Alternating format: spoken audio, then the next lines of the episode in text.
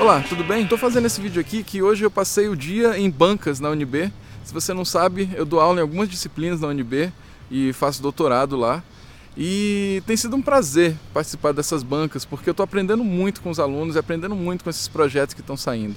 E hoje, especificamente num dos projetos, a gente estava conversando um pouco sobre metas. Era um projeto de um videoclipe super interessante, muito bem montado, muito bem recortado, muito bem produzido. Peraí, deixa eu trocar de mão aqui que pesa pra caramba.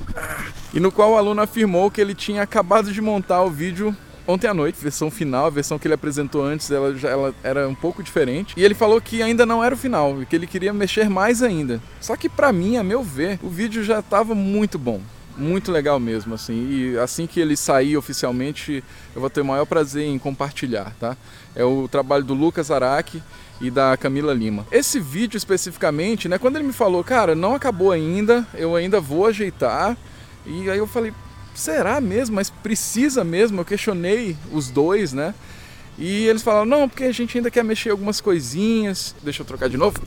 Beleza, vocês querem mexer. Mas vocês deveriam colocar um prazo né? E mais especificamente, né, a palavra que eu usei, que eu acho muito boa, é uma meta. Qual é a sua meta, na verdade, né? Quando é que isso aí acaba? Porque prazo é um pouco relativo, né? Principalmente quando você está trabalhando com um projeto autoral. A meta né, é o que? Acabar esse vídeo para quando, né? E aí, aqui em Brasília, por exemplo, a gente tem o Festival de Brasília, tem o Curta Brasília, que são dois festivais, né? O Festival de Brasília muito tradicional, o Curta Brasília um pouco mais novo e que aceita formatos diferentes. Então eu falei, por que você não coloca a meta aí, o Curta Brasília, por exemplo, que é dia 30 de julho, né? Quando você entra nesse projeto autoral, é muito importante que você coloque uma meta para você. A sua meta é o quê? É acabar aquilo para botar na internet? É acabar aquilo para botar na internet toda segunda-feira? É acabar aquilo para botar na internet amanhã, como eu estou fazendo agora? Qual é a minha meta com esses vídeos? Eu quero fazer um vídeo por dia. E dá muito trabalho, mas é uma meta muito concreta. Eu vou fazer um vídeo por dia. Muda todo dia eu tenho que gravar. Eu tenho, né, a partir dessa minha meta, eu tenho certeza que eu não vou fazer 365 vídeos incríveis ou sei lá quantos vídeos eu vou fazer. Na verdade, eu não botei.